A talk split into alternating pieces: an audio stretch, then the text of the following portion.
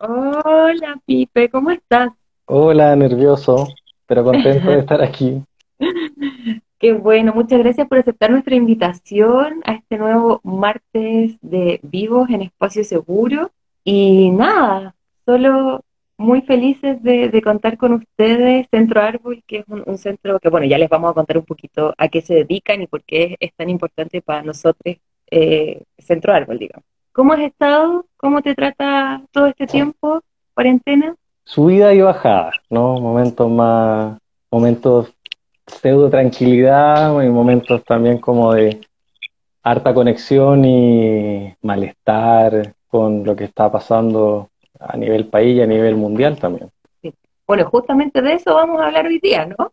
Ujú. ¿Cómo lo ¿Qué hacer pasando? con todo eso que, que uno siente? Sí, cómo, cómo nos está tocando, cómo nos afecta, de qué manera, me imagino que todavía no, nos vas a contar un poquito más como el especialista del día de hoy, pero, pero de qué maneras múltiples nos puede afectar y tocar esta situación que nadie imaginó nunca llegar a Ujú. vivir.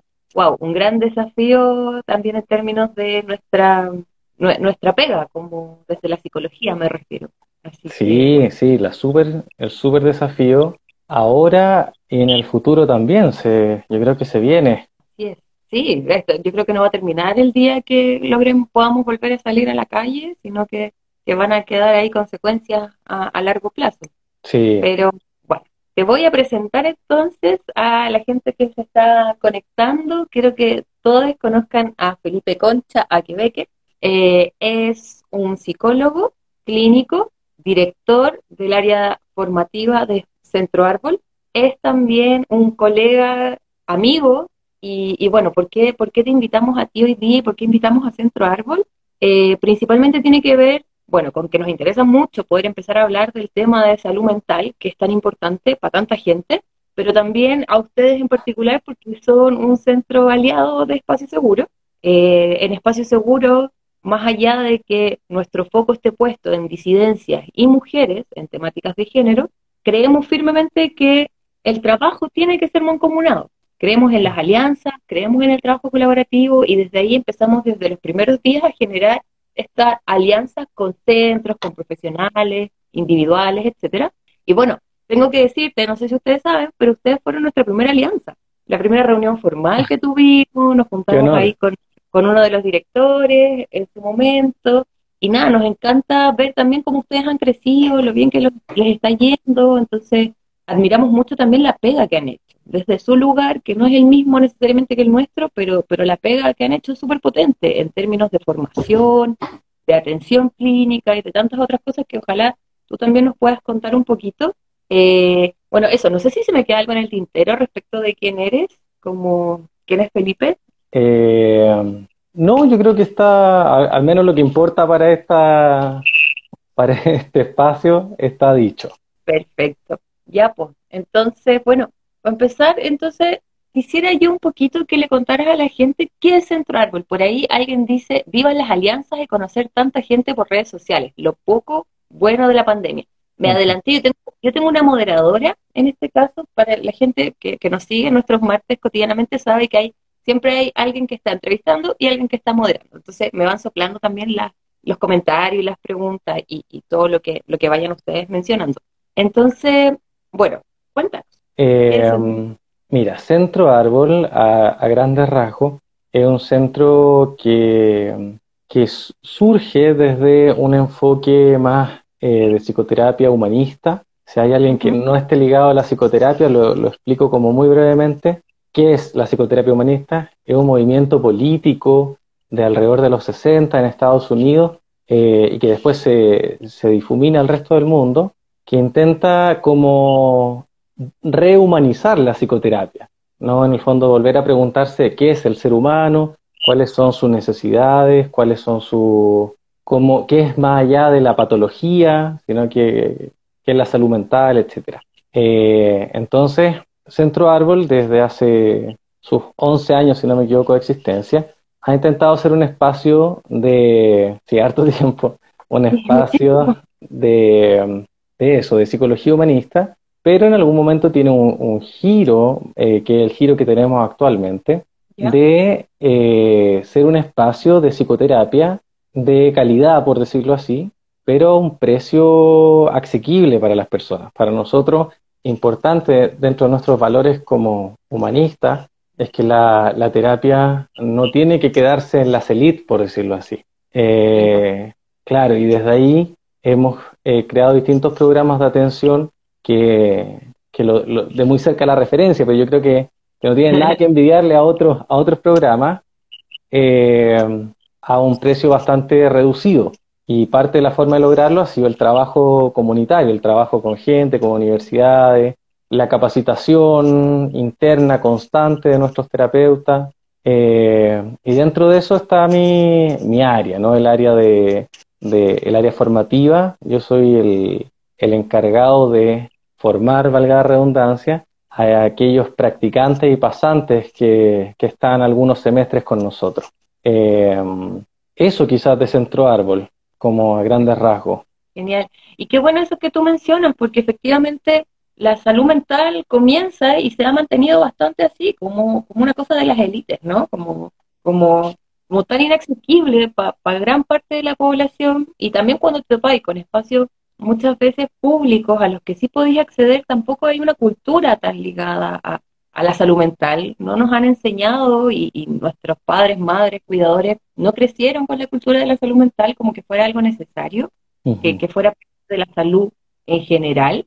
Eh, y, desde ahí también creo que poder contar con aranceles que sean asequibles para la gente acerca, acerca la posibilidad de que todos lleguemos a tener una mejor salud mental y que todos podemos, podamos como acceder a ello. Entonces, qué, buena pega en ese sentido y me gusta. Por eso también me gusta tanto Centro Creo que es muy importante decirlo ya que estamos en, este espacio contigo, que es un centro, eh, es un espacio seguro también, y al menos queremos plantearlo así, para toda la diversidad eh, humana y en particular nuestra alianza por la diversidad eh, en las relaciones de pareja, diversidad sexual, de género, afectiva.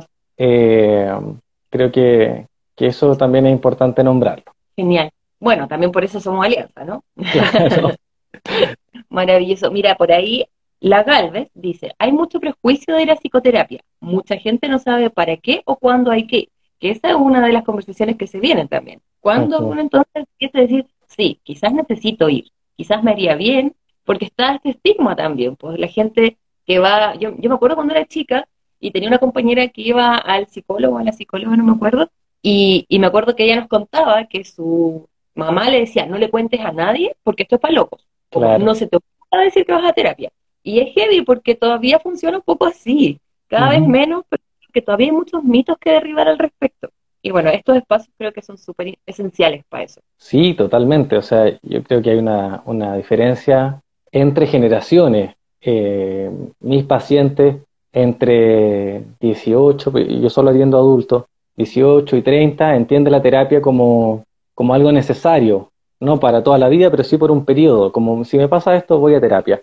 Pero los otros pacientes sobre quizás 50 hacia arriba, 45 hacia arriba, eh, todavía vienen un poco como con, con, ese temor de cómo me van a mirar, qué pueden decir. Creo que, que las nuevas generaciones tienen la terapia mucho más a mano y, se han empoderado también de la terapia, no llegan a, con ese cuidado de, de, del paciente frente al doctor, sino que llegan sabiendo lo que quieren, pidiéndolo explícitamente, y, eso está muy bueno también. Es, es, verdad, y también con una posición como, no necesariamente me trajeron a la fuerza, que es lo que pasaba antes también, sino que hoy día yo decidí, yo quise, y obviamente con el consentimiento de una persona adulta, pero, pero también está esa posibilidad de, de decir yo lo necesito. Oye, ¿cómo les ha estado yendo a ustedes, así como en breve, con esta pandemia, pensando que tienen un centro de atención eh, de, terapia, de salud mental, ¿cómo, cómo lo han llevado? ¿Qué, están haciendo? ¿Qué modalidades tienen en este tiempo? Mira, eh, lo hemos llevado de buena manera, creo yo. Salimos, eh, estamos vivos, por decirlo así. Centro Árbol o los terapeutas no atendíamos online, salvo contadas excepciones, o sea, como atención del centro, no estaba ese, ese servicio. Y de repente, bueno, el estallido social, primeras interrupciones de la atención, y en, en marzo ya aparece el tema del coronavirus y creo que si no me equivoco el 15 de marzo fue como, bueno, cerramos, no hay, no hay otra opción, cerramos y ¿qué hacemos? Y fue una semana muy intensa, tengo un equipo maravilloso, eh, nos tenemos con el equipo, que logramos adaptar todos los procesos de centro árbol a, al online en, en, muy poco tiempo. Genial. Por las dos razones, por el, el centro en sí mismo, quienes trabajan allí, pero también por los consultantes. O sea, sabíamos que con esto se iba a venir una, una demanda importante y, y habían procesos que estaban activos. Entonces no podíamos interrumpirlos eh, por mucho tiempo, no nos parecía ético. Y, y, bueno, de ahí hubo algunas personas que, que, no podían conectarse por falta de internet, falta de un, una cámara web, eh, problemas de, ¿cómo se llama?, de um, privacidad. Eh, y ahí hubo un buen grupo de personas que decidieron no continuar con sus procesos terapéuticos debido a esta contingencia en particular. Pero para sorpresa nuestra, después que la población, creo yo, asumió de que esto se venía para largo, eh, empezamos a tener un, alto flujo nuevamente de consultantes, eh, que creo que por nuestra parte muy agradecidos porque significa que han confiado en aquello que nosotros estamos haciendo, ofreciendo, el, servicio, o sea, lo, se han hecho charlas online, la formación, eh, todo el, este semestre de licenciado en psicología que estamos formando, tuvimos que adaptarlo, tuvimos que recapacitarlo, introducir todo el tema de la teleterapia, que la teleterapia existe hace, hace añares, por decirlo así, hace muchos, muchos años, pero le hacíamos el quite. Entonces, ahora ya hemos hecho esas adaptaciones y en ese sentido creo que nos ha ido muy bien, tanto internamente como externamente. Genial. Qué bueno, y qué bueno que, que en el fondo la, la, gente pueda continuar. Yo, yo entiendo las dificultades. Acá también nos ha pasado que hay mucha gente que efectivamente no puede continuar porque no tiene los espacios, la privacidad en sus espacios, como en sus casas, o, o incluso por temas de lucas. Ya a estas alturas la, la, los trabajos se están viendo muy afectados con todo esto, entonces me imagino que tantas variables, pero que puedan seguir funcionando igual y prestando el servicio que prestan, eh, me parece maravilloso. Oye, Pipe, ¿te tinca si nos vamos de lleno a nuestra conversación de hoy? Perfecto. Tiene que ver entonces con autocuidado, salud mental y pandemia, es decir, con todo eso junto, revuelto, eh, y algunas reflexiones en torno a la, psicología y también desde tu posición en particular, porque tú no eres un psicólogo cualquiera, eres un psicólogo que se ha especializado en una línea, que tienes una postura política al respecto, y hay varias cosas ahí que también me gustaría que, que pudieras irnos contando. Entonces, pero para partir, así como para que la gente entienda un poquito de qué estamos hablando, para quienes no lo entienden, eh, ¿qué es para ti, Pipe, el autocuidado? Quiero que partamos con eso, como hablemos de autocuidado, porque se habla mucho, ¿no? Como yo me imagino que todo el día en, en, en las redes sociales y en todos los espacios la palabra autocuidado aparece mucho, pero mm. ¿qué es realmente el autocuidado? ¿Y qué es para ti principalmente? Eh, bueno, quizás ahora me doy cuenta que faltó algo en la presentación. Que decir, decir, que eh, hago clases de autocuidado en la Universidad para Psicólogos eh, y en mi tema de investigación también. Entonces, eh, con ese pequeño detalle... ¿Tu tesis no la hiciste en algo así? Eh, claro, la, la, de pregrado y la de magíster. Entonces, ¿por qué lo nombro? Porque un poco para dar cuenta que le he dado vuelta al tema. La pregunta que tú me haces es una pregunta que la, la pienso y la repienso y la repienso y la repienso en toda esta instancia. Y en breve eh, el autocuidado para mí es una forma como de alquimia, dicho de alguna manera muy no académica, ¿no? ¿Por qué? ¿Por qué una alquimia? Porque es como una receta en la que uno le suma algo de un lado, le quita algo del otro, tiene un efecto que a veces es el que esperamos, a veces el que no esperamos. Lo que no es el autocuidado es una receta. Eh, yo creo que se me paran un poco los, los pelos al ver eh, tanta charla y tanta cosa de autocuidado en lo que separa a alguien con mucha propiedad de cierta clase social, de cierto género, de cierta eh, historia política, etcétera, y dice, bueno, yo les traigo el, la solución a la vida, les traigo el autocuidado. Entonces, eh, no sé, bueno, si estás peleado con tu familia, cámbiate de pieza, ándate al patio, y si no tengo patio, y si no tengo otra pieza, ¿no? Entonces, como, yo creo que a eso voy con que el autocuidado es una especie de, de, alquimia, pero sin receta. Eh, es algo más bien muy, muy personal, muy comunitario también, digámoslo así, en el sentido de, aunque siempre digamos autocuidado, siempre hay alguien que tiene que ver con nuestro autocuidado. Qué, qué bonito eso, es cierto. Eh, y es un alguien que a lo mejor ni siquiera sabe que tiene ese rol con nosotros. Un, eh, un recuerdo, por ejemplo, cuando tal persona me dijo tal cosa, claro, lo tomo yo y lo ocupo para mí, pero, pero no es solo mío, que creo que es un aspecto muy importante también no confundir autocuidado con, con el individualismo, ¿no? Eh, autocuidado porque lo, porque lo hago yo, ¿no? Pero algo ¿Cómo, haríamos la distinción? Como, ¿Dónde está el límite? Que se puede ir efectivamente para un lado o para el otro. Eh, yo creo que el límite está un poco en el en la soledad. Si yo creo que lo hago solo y todo solo y tengo que podérmela solo, eh, ya caemos en ese autocuidado como que se encierra en el individualismo. Eh, pero si entiendo que en mi mundo hay otras personas que dependen de mí también y yo dependo de ellas, el autocuidado se vuelve mucho más, más llevadero, más honesto también, ¿por qué no decirlo de esa manera? Y desde ahí lo comunitario, que me parece muy bonito, porque en todas las definiciones que, uno puede ver, no, nunca está, o, como no está tan a la mano. Yo, uno se pasa mucho tiempo en redes sociales y, y entre memes, información y todo, aparecen cosas. Y en general no se habla de eso.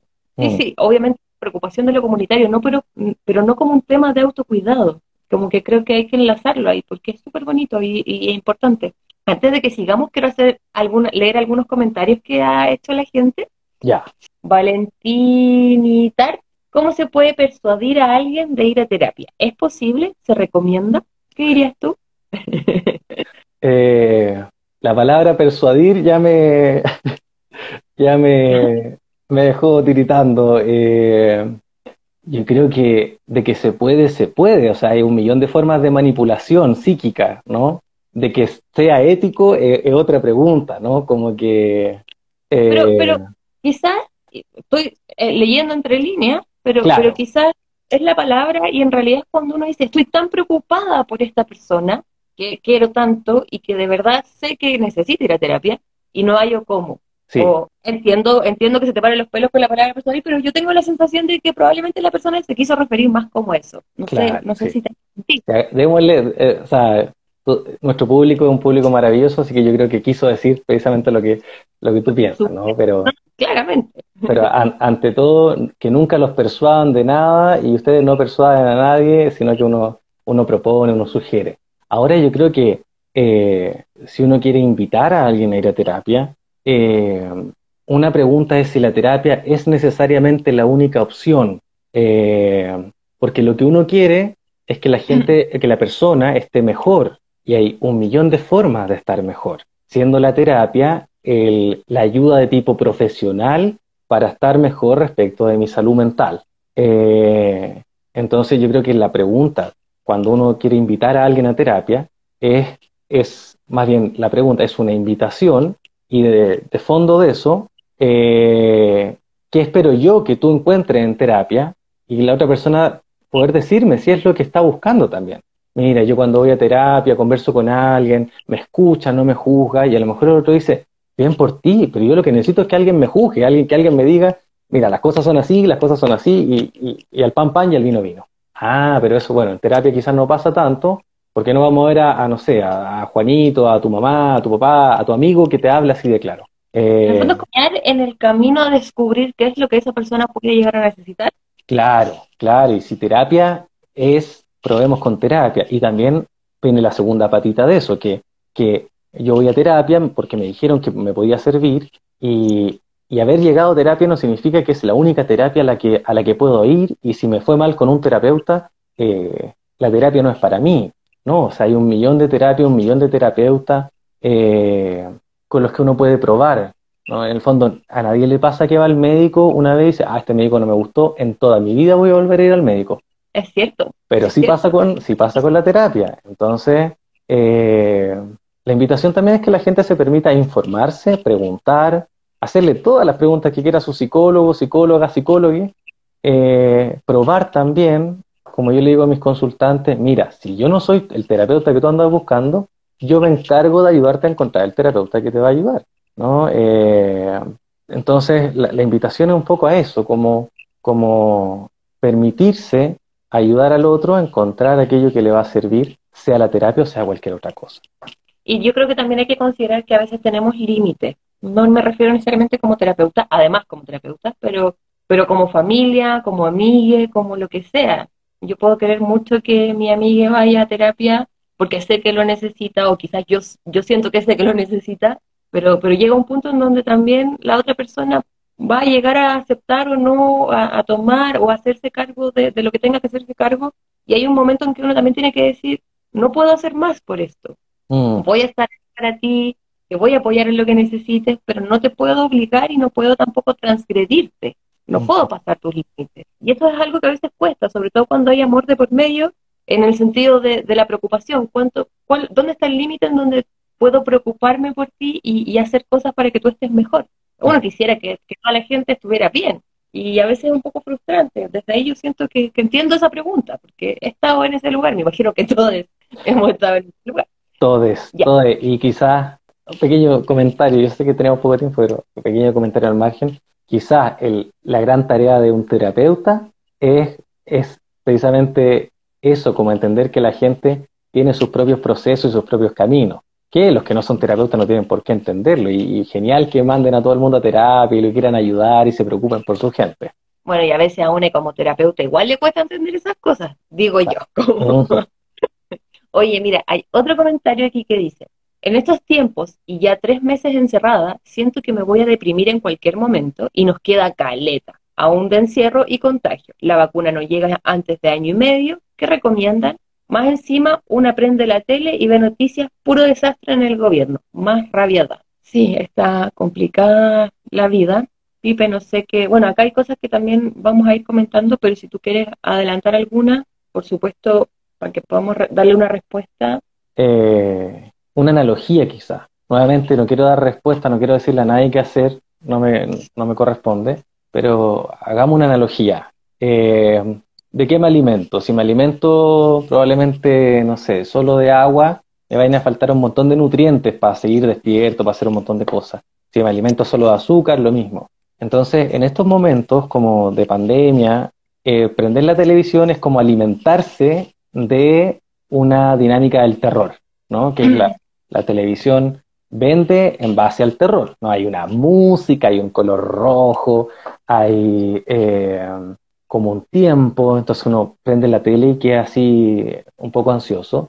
Entonces, si yo prendo la tele y tengo la tele prendida todo el día y después me meto a ver prensa escrita y, veo los millones de números del coronavirus y después veo imágenes y me meto a Instagram y todo el tema, al final es tanto lo que me estoy alimentando de, de esto que obviamente me va a faltar el otro nutriente o me voy a sobrecargar de un doctrina del shock, dice alguien en el chat, por supuesto. Entonces, la invitación es a consumir información de medios sociales eh, responsablemente.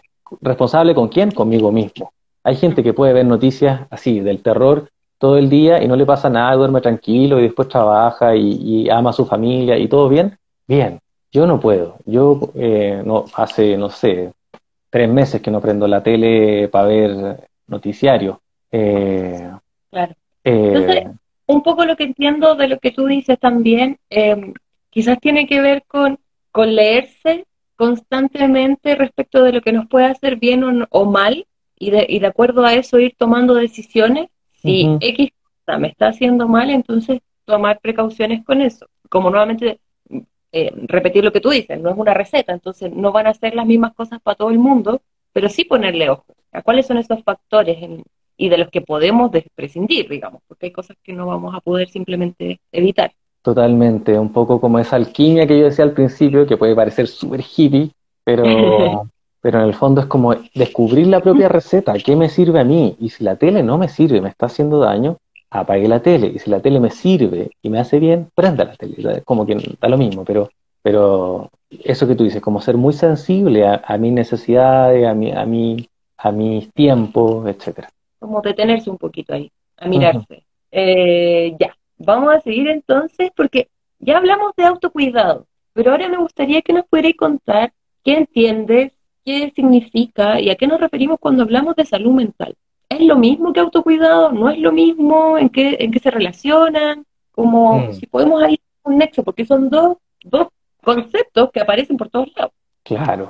Eh, yo creo que están relacionados, por supuesto que, que, sí, pero salud mental tomémoslo como, como en su sentido más, más amplio, como el poder, eh, iba a decir poder estar saludable, no como una redundancia, pero en el fondo se trata de poder encontrar cierto nivel de bienestar, de equilibrio, que está de acuerdo a mis necesidades y las de mi entorno.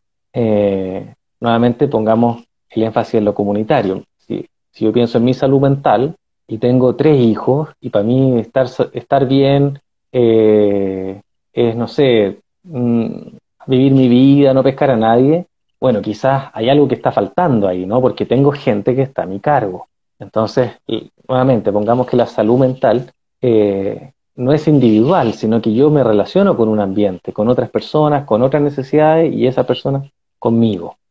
Entonces, pongámoslo así, como ese justo equilibrio entre eh, mi funcionalidad, pongámoslo así, mis necesidades y las demandas que tengo del, del, ambiente o de quienes a quien quiero o con quienes quiero compartir mi vida también. Eh, por una parte, ¿qué rol tiene el autocuidado en esto? El rol del autocuidado eh, es ayudarnos a mantener ese, ese nivel. Eh, ojo, voy a poner aquí, claro, voy a, voy a poner un, un nota al margen. Eh, hablar de salud mental y hablar de autocuidado no significa necesariamente tener que dejar de, de tener un, malestar. Eh, hay gente que tiene, que tiene un malestar y que vive muy bien con su malestar. Nuevamente, hagamos la analogía con lo médico, tengo una, una dolencia en la rodilla, pero ya, ya sé cómo vivir con mi dolencia, sé que cuando hace frío tengo que, no sé, abrigarme la rodilla, que un guatero, que la elongación, que el ejercicio constante. Eh, como que entiendo eso, y me duele la rodilla, me duele la rodilla, pero vivo con ello. Aprendí a vivir. Ahora, si la rodilla se... ¿Cómo? Como no padecerlo en el fondo. Claro, claro. Y si la rodilla se puede hacer algo y que esté mejor, también hago eso que está mejor. Tampoco significa que uno se va a dedicar a sufrir porque sí, ¿no? Pero hay cosas que, también como la elección de las personas de poder, de poder tener eh, la posibilidad de decidir cómo quieren vivir sus vidas y, y no la, la, dictadura de la felicidad. ¿no? Tienes que ser feliz, tienes que estar bien, y tienes que, en, pandemia, estudiar cinco idiomas y tomar 20 cursos. No, no, lo que menos queremos con el autocuidado de la salud mental es caer en la dictadura de la felicidad. Oye, eh, hablemos un poco, que encuentro que, se habla poco. Ahora, en, los últimos días o semanas he visto más publicaciones al respecto, pero siento que, que no se habla tanto respecto de la dictadura de la felicidad o la felicidad tóxica, como se le llama también. Como ¿Podrías hablar un poquito de eso para que, para que la gente entienda a qué nos estamos refiriendo? Eh, eh, pongámoslo, pongámoslo así. Eh, como emociones, colores. ¿no? En el fondo tenemos algunas que son básicas, pero se mezclan y tenemos un, campo emocional gigantesco, aunque nos quieran hacer creer que hay ciertas emociones básicas y se acabó. O sea, cualquiera que, que crea eso no ha leído un libro, no ha aprendido, no sé, no ha visto una teleserie latinoamericana, eh, no ha visto, no sé, poesía, cualquiera que, que, que o quizás para nosotros más en, en, nuestra cultura, hay un sinfín de emociones y palabras y formas de nombrarla, entonces tenemos todo eso. Pero aparece la, los estudios de felicidad, que están muy buenos en su momento, ¿no? ¿Cómo logramos que la gente alcance mayor bienestar y nivel de felicidad? El tema no es, no es eso, no es, no es el estudio de felicidad. El tema es cuando yo empiezo a imponerle al resto que la única emoción válida y la única lucha válida emocional es por ser feliz. Eh, entonces estoy un poco, no sé, apesadumbrado, estoy reflexionando, estoy echando de menos y llega alguien y me dice, pero no, pues tira para arriba, tenés que estar contento, eh, si está todo bien, tienes salud, y es como, sí, tengo salud, está todo bien, tienes toda la razón, pero echo de menos. Y es rico echar de menos de repente eh, y, pensar en el otro, quién me hace falta, y en lo mucho que lo quiero, y a lo mejor a uno se le cae una lágrima, y llega aquí el, pequeño dictador de la, como un minion, me lo imagino así, Es como, no, felicidad, felicidad, felicidad, y, y, no necesariamente, ¿no? Eh, qué rico estar feliz de vez en cuando, qué rico poder disfrutar también de, una risa, de una carcajada, pero imagínense lo, lo raro que sería que estuviésemos todos riéndonos a carcajadas todo el día, sería un poco extraño, ¿no? Eh, ¿ah? A lo menos extraño, digamos. claro, entonces, eh, esta dictadura de la felicidad, por ponerle un nombre, apunta a eso, como la, la, el imperativo de tener que ser feliz y que la felicidad es una mejor emoción que el resto. Mm. Es como que están por categorías, claro. Como que están emociones válidas y, lo hay en, en, todos lados y en distintos espacios. Eh, siento que también debe tener que ver con, con, la mala educación emocional que tenemos, como culturalmente no se habla. No hables de eso porque así mejor, más rápido no pasa y así lo olvidáis y, y, no como que, siento que es tan dañino porque no, no podemos simplemente borrar las emociones. las podéis ocultar, pero ¿qué tan bueno es eso? En realidad, no. Claro, y, y quizás algo que, que yo creo que no solo tiene que ver con la educación, con una mala educación, sino que con un colonialismo, como que de repente llegaron a invadirnos con consejos de felicidad. Pero también hay una generación con la que uno se junta, eh, mayores quizá, que a lo mejor no tienen todas las palabras actuales de, las emociones, pero se permiten llorar a su manera. Yo encuentro muy linda como el espacio de la cocina. La cocina también como en lo comunitario, y ya él está cocinando y con todo lo que le, pasó mal en la semana, mientras el otro, no sé, está haciendo otra cosa, y de repente se ponen a llorar, y de repente se vuelven a reír, y como que en ese espacio de cocina comunitaria, eh, estoy pensando particularmente en, como en, cierto grupo familiar, se habló de todo y se permitió toda emoción, nadie dijo que no a nada, se enrabiaron, echaron un par de garabatos, lloraron un rato, todo esto en el rato en que se demora en cocinar la comida. Eh, y no hubo que hacer un análisis, ah, eso que tú sientes, para emoción, esta, esta, esta. Como que aparece esta, por eso digo este, este colonialismo, esta idea de que, de que hay ciertas palabras, hay ciertas formas de las emociones, y harta, harto más, a la gente le gusta mandar, eh, le gusta dar instrucciones, y los psicólogos tenemos gran parte la, los psicólogos la culpa ahí, ¿no? Como que el dueño de la verdad, no, no queremos dueño de la verdad, queremos gente con sus verdades, con su formas de vivir. Es cierto. Oye, vamos a, seguir avanzando con esta conversación que está muy interesante.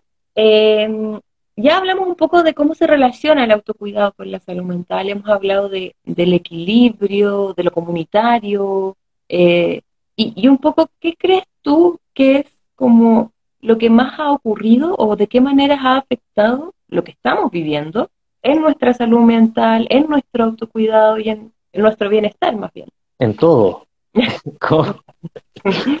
Esto nos vino a dar vuelta pasado, presente y futuro, por decirlo así. Se nos cayeron los proyectos, se nos cayeron los tiempos, se nos cayeron los espacios, se nos cayó la cotidianidad, por decirlo así. Por una parte, lo que era cotidiano, eh, hubo que reinventarlo. Entonces, la cotidianidad tiene, tiene algo que que, es saludable dentro de todo. Si yo pensara todo el santo día, ¿qué voy a comer? ¿Qué voy a respiro o no respiro? ¿Camino o no camino? ¿Voy al metro? ¿Estará abierto el metro? ¿Me iré a contagiar? Son tanto el nivel de decisión que genera un agotamiento terrible, ¿no? Uno, uno todo el día.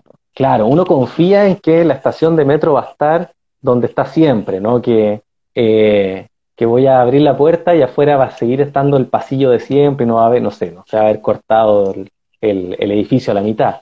Entonces aparece la incertidumbre y con la incertidumbre aparece un desgaste mental gigantesco. Ahora ya esto se transformó en una nueva certidumbre, digámoslo así, que estamos en esta. Estamos en pandemia y esto no se va a acabar mañana ni pasado, eh, se va a acabar algún día, pero no lo vemos tan cerca en el horizonte. Y en esa nueva cotidianidad cambia la espacialidad también. O sea, mi, psique, como, como en intensamente, alguien la nombró por ahí en los comentarios, la, la psique habita como en un, en un espacio del cerebro, ¿no?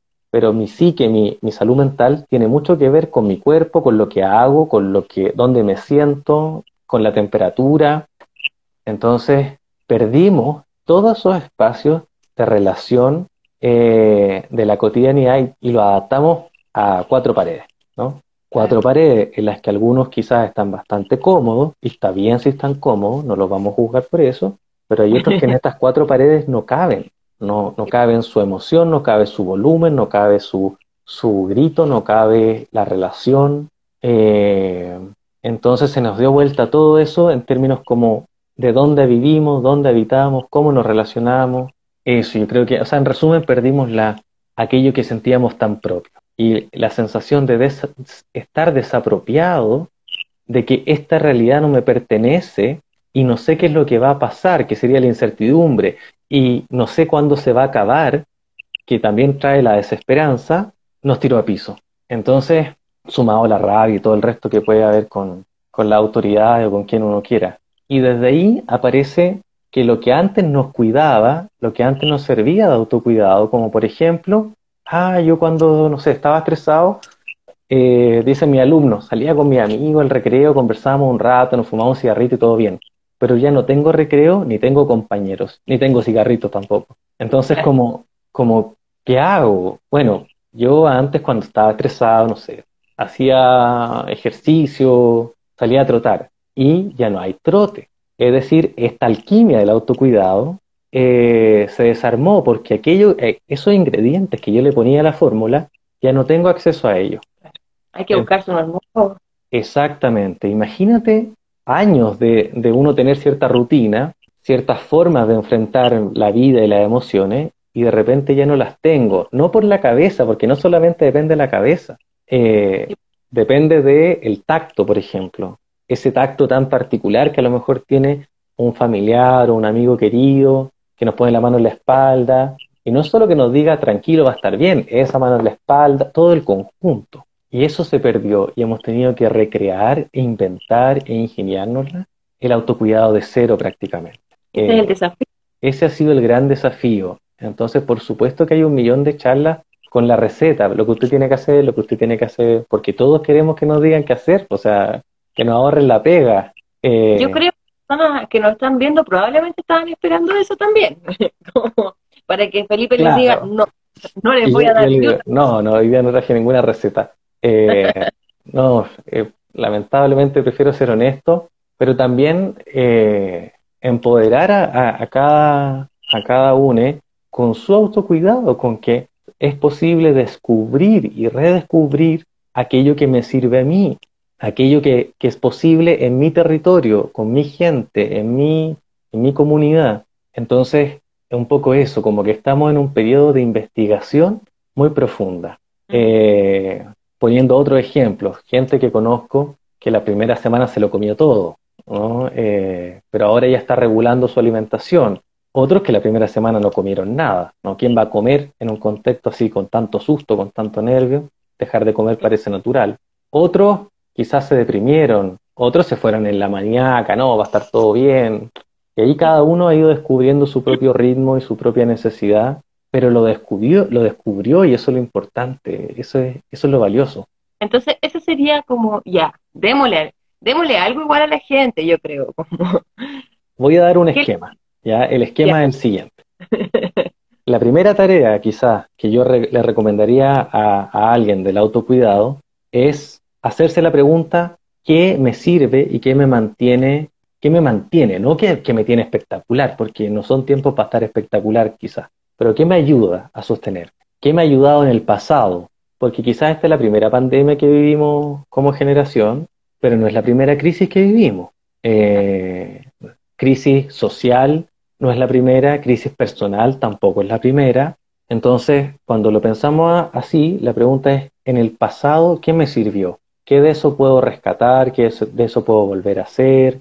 ¿Qué de eso me ayudó? Y no tengo por qué descubrirlo solo. Nuevamente, la soledad es mala consejera. Le pregunto a un amigo, le pregunto a una familia, y si nadie me responde, le pregunto al psicólogo. ¿no? Ahí nuevamente la, recomendación cuando hay. Y junto con eso, si yo llego un momento en que ya ya, ya sé que me sirve, pero aún no es suficiente, entonces llega, un buen momento para aprender algo nuevo. Ese es el buen momento para mirar el, la charla de la receta, porque no reemplaza lo que yo ya sé hacer, sino que me suma algo que yo desconocía y que, me puede servir. Y agoté mis herramientas. Cuando yo siento que mi herramienta y mi historia ya la agoté en la investigación, en saber qué me sirve, es un excelente momento para, para integrar nueva información, para aprender, para pedir consejo, para pedir ayuda.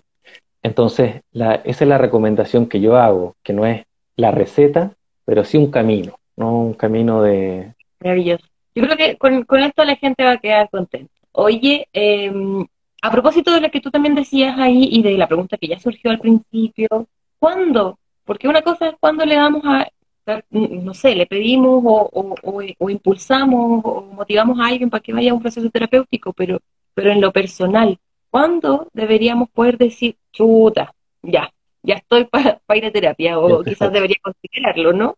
¿En qué eh, momento? La primera vez que se te ocurre, como suele pasar con los pacientes, y uno le dice, ¿y cuándo pensaste en venir a terapia la primera vez? No, hace como medio año. ¿Y, por qué te demoraste? No, porque le di vuelta, que no sé, que aquí, que allá. Ah. Eh, entonces, estaban acá, sintieron la necesidad, pero consultan acá. Consultan cuando ya las cosas están mucho más graves de lo que podría ser. Entonces, entonces apenas se te ocurre, eh, es un buen momento para pensar seriamente en la terapia. Eh, y en eso, la invitación a la gente es a no tener miedo, a llamar al centro, a llamar a un amigo psicólogo, que habemos varios, ¿no? Eh, oye, ¿quién me recomiendas? ¿Con quién? ¿Cuándo? ¿Cómo? ¿Dónde? Hay foros, hay blogs en internet llenos de, respuestas acerca de qué es una, es una terapia, pero todos cuando hemos ido a terapia eh, hemos tenido esa intuición, parece que lo necesito. Y si no la tuve, si no se me ocurrió nunca, quizás es más extraño, alguien me lo dijo. Bueno, y si alguien me lo dijo, también quizás es un buen momento para preguntárselo. Para preguntarse. No es raro el, el paciente que llega a terapia y dice, ¿y por qué viene? Porque me mandaron. Bueno, a ver, pasemos toda esta sesión viendo si tú necesitas estar acá o la persona que te mandó. O porque todos mis amigos van también. Claro, sí. Bueno, qué bueno que todos tus amigos van porque llegaste al buen lugar. Claro. Em, respecto, siento que, que, ha sido muy ilustrativo eh, todo lo que nos has contado. Hay hartas cositas ahí que yo creo que a la gente le pueden servir para empezar a cuestionar, a preguntarse, a mirarse. Creo que ha sido súper bueno. Si tú tuvieras que decir en pocas palabras, ¿cómo alguien identifica? Yo creo que ya, ya más o menos se está alineando con, lo que hemos hablado, pero ¿cómo alguien identifica de tanta cosa que uno ve en redes sociales qué contenido respecto del autocuidado seguir y qué contenido desechar? ¿A qué me refiero con esto? Que hay veces que uno dice como, este contenido ciertamente parece ser más dañino que, aportarme algo real. Mm. Tú tienes que decir, fíjense en esto y no lo miren o, o no lo compartan. Yo creo que el primer, el primer punto es el tema como como ético y el tema, el tema como de derecho humano. Primer punto. O sea, si la recomendación, el taller me hace sentir que soy estúpido y que alguien trae la solución y el tema, no, déjelo ir, déjelo ir. Eh, que fluya, que se vaya con el agua, ¿no? Eh, al revés, si aquello que, que, me, que, me, presentan me valida, pero además me suma, quizás sea un, un, buen momento, ¿no? Eh, ojo con, el taller, ojo con la charla y eh, este mecanismo del marketing de crear la necesidad. Entonces yo, yo te digo, te empiezo a decir ahí y resulta que te dejé en el suelo y después, ah, pero mira, yo tengo un taller, ¿no quieres venir a mi taller? No, no, o sea, eh, eso por una parte. Segundo, si algo que yo me permita probar y si no, me, si no es para mí, no es para mí. Eh, quizás no hay nada de malo en ir probando distintas cosas. Eh, yo una vez probé con yoga y no era para mí. pero después descubrí otra cosa, ¿no? Eh, y hay gente a la que yo digo, uy, capaz que te sirva el yoga y les digo, capaz que te sirva. Entonces, segundo elemento, probar y tercer elemento, no imponer. No, no, pues la fuerza no es cariño, dice el dicho. Sí, de hecho, pensaba como en esto que estuvo bien de, bien de moda en el principio de la cuarentena relacionado con, con que si no sal, no me acuerdo cómo era explícitamente, pero que si no salías de esta cuarentena habiéndote leído un libro, aprendiendo una disciplina, no sé qué, no sé qué, no sé qué, como lo tuyo no era falta de tiempo, sino que era como flojera o algo así. No sé si te acuerdas, que, que lo encuentro terrible. Eh, y, yo creo que este tipo de, publicaciones, porque no pienso solo en talleres, pienso también en ese contenido que uno absorbe rápidamente y, que también que compartes rápidamente muchas veces. Entonces hay que tener todo ojo ahí. Oye, Pipe, honor al tiempo, quiero leer algunos otros comentarios. Coquita.t, el lenguaje maquiavélico de la posmodernidad. Ya el venido de, de lo otro que ya veníamos conversando. Bárbara.483 dice, me recuerda a la película intensamente, la felicidad era el centro, pero la emoción de tristeza fue totalmente necesaria y reparadora. Es verdad, esta película me gusta mucho. Karen Valeria, me da susto tener que readaptarme cuando todo pasa. Escucha. Mm. Sí, pues vamos a estar readaptándonos constantemente, yo creo. Pero cuando eso pase, hacemos otro, otro live de Instagram, ¿no? Eh, en el fondo, prepárense, porque cuando esto se reactive, vamos a empezar a, o sea, a, a la nueva publicación de cómo salir a la calle, de dónde consultar, etcétera, la nueva adaptación. Entonces, se viene. Yo también tengo susto. Creo que es muy importante decirlo, y probablemente a, ti, Penny, también te pasa. Nosotros también tuvimos que adaptarnos a la pandemia, ¿no? También tuvimos que... Hay días negros, hay días o sea, no, oscuros, oscuros, oscuros, y es que uno dice, no, no me quiero no me quiero levantar, y hay otros días en que me levanto, ¿no? O sea, no crean que porque somos psicólogos las cosas son más fáciles es súper cierto eso. Yo creo que también como hay romper un poco con ese, ese mito, esa idea de que los psicólogos estamos siempre bien y tenemos todas las respuestas a todo. No, no es así. Hacemos lo que podemos, como todo el mundo, y, y eso es lo bonito también, como que vamos aprendiendo en conjunto. Oye, Pico, ya para empezar a cerrar, me gustaría mucho que nos pudieras recomendar algo material que la gente pudiera leer, sobre lo que hemos conversado, algo, lo que sea. Tengo dos, dos recomendaciones. La, primera, quizás si a alguien le interesa, quiere leer algo más denso, el libro Clínicas del Trabajo, eh, es un libro chileno, la autora es de apellido Zavala, si no me equivoco, y lo que hace es describir un poco qué es lo que ocurre en las dinámicas laborales. Eh, ¿Por qué lo recomiendo? Porque hoy día no hablamos del autocuidado o de lo que está pasando en la salud mental en la empresa, pero allá hay harta respuesta ahí de las jefaturas pidiendo lo inhumano, este exceso de trabajo en el que nos hemos metido todos. Es un libro que yo recomiendo harto para comprender eh, la dinámica laboral dentro de la pandemia. Genial. Eh, y cómo es lo difícil de cuidarse en el trabajo también, que es, para otro tema, ¿no? Para otra, para otra charla. Y en otro momento. En otro momento. Y lo segundo que yo les recomendaría es eh, que consuman nuevamente cualquier libro, película, serie, música de la emoción que están buscando. Mm. Es decir, si estoy lleno de rabia y no quiero tener más rabia en, ese día, en ese momento, pucha, ¿cuál es, la, ¿cuál es ese estímulo emocional que me, que me hace sentir algo distinto a la rabia? Eh, si estoy muerto de susto por la pandemia, por mi, por mi familia, por lo que sea, ¿qué es ese, producto artístico que me calma del miedo, por decirlo así. Entonces, nuevamente, en esta alquimia, cargarse con cierto eh, películas, series, libros, poesía, etcétera, que induzca emociones que yo quiero tener. Genial. Eh, Pipe, te agradezco un montón esta, esta conversación, lo pasé muy bien. Gracias, a ustedes. vayan ahí a seguir las cuentas de Centro Árbol y las de Espacio Seguro mutuamente y nada, mandarte un abrazo apretado, virtual, igual que todo el mundo. Gracias por escucharnos atentamente, por sus comentarios. Cualquier cosa, tienen estos dos centros a su disposición, Centro Árbol y Espacio Seguro, y vamos a recibirles con mucho amor. Cuídate. Un abrazo grande.